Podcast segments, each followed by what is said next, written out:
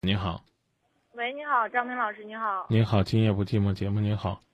哎，你好，我想咨询就是，像现在离婚率这么高，像特别年轻人离婚，然后也没有像我，我是亲身经历离婚了，然后离婚了有，呃五个月，将近五个月，然后结婚是一年，一年结婚结了一年多，然后离婚，因为有个孩子，现在将近五个月，然后就是因为就是离完婚之后没有怎么联系过，没有怎么联系过，不知道他怎么样。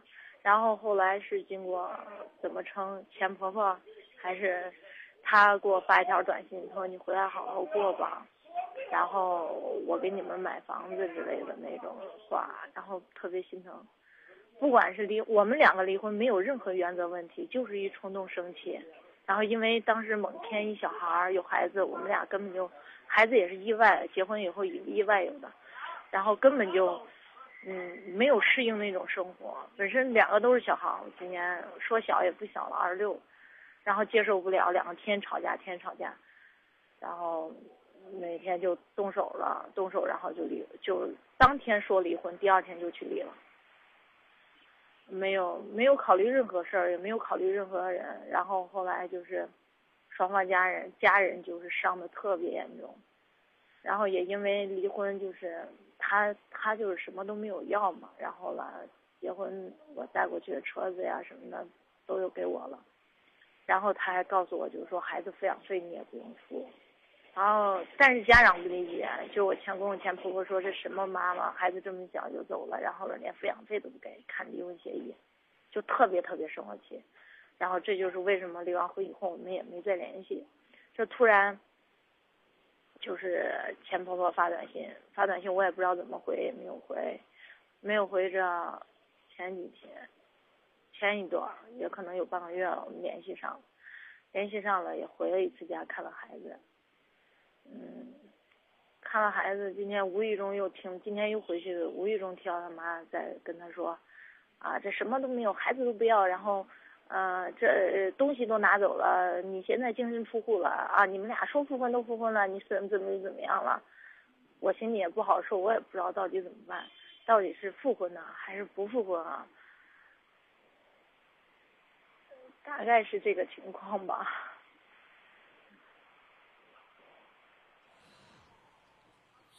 我听的呢晕晕乎乎的。嗯、你其中提到呢，第一次给你们牵线的呢，是你的前婆婆嗯啊、也就是那个咕咕叨叨的说现在复婚复的太容易了，当初给这个家的伤害太大了那个女人。对对对，是这个情况。这个事儿，这个事儿太邪门了。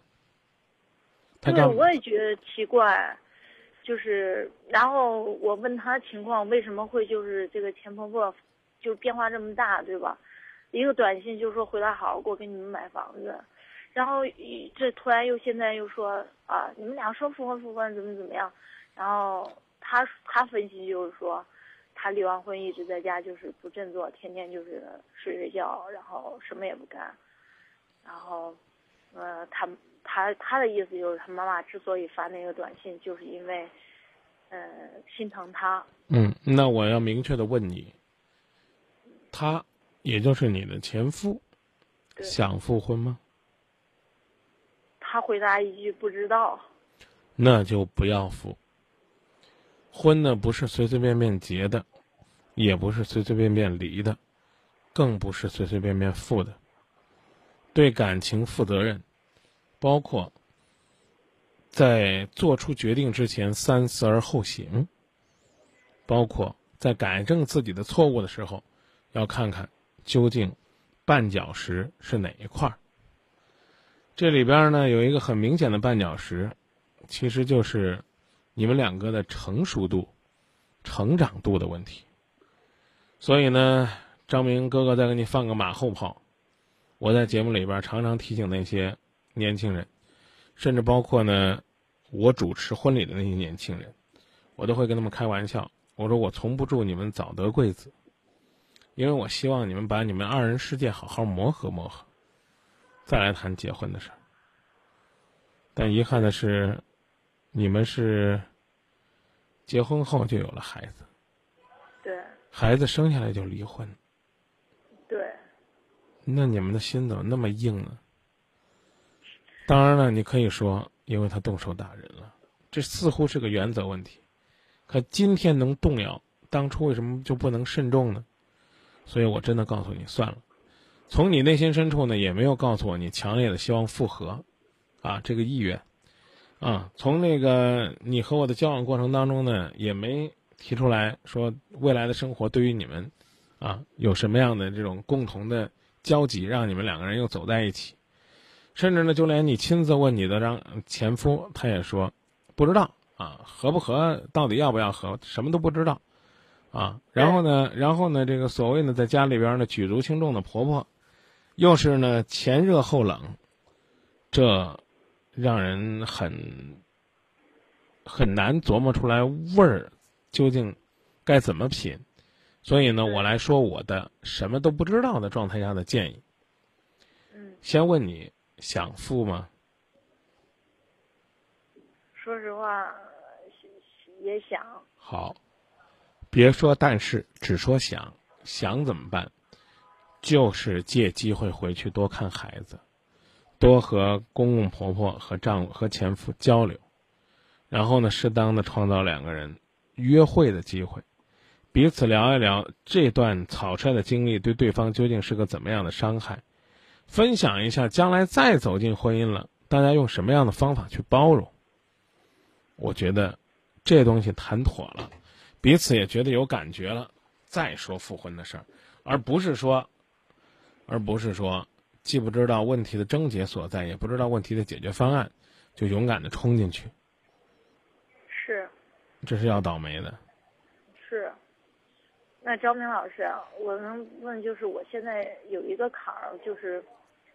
就是因为就是我的父母特别特别的生他气，嗯，就告诉我说，如果你跟他重新生活了，当然我们肯定觉着你只要过得幸福就好，嗯，但是我们实在无法再接受他，因为他们就是当初离婚确实让你说的很对，他确实动手了，嗯，所以说他们无法接受，就包括现在他父母也无法接受，就因为当时我们赌气，他也非常。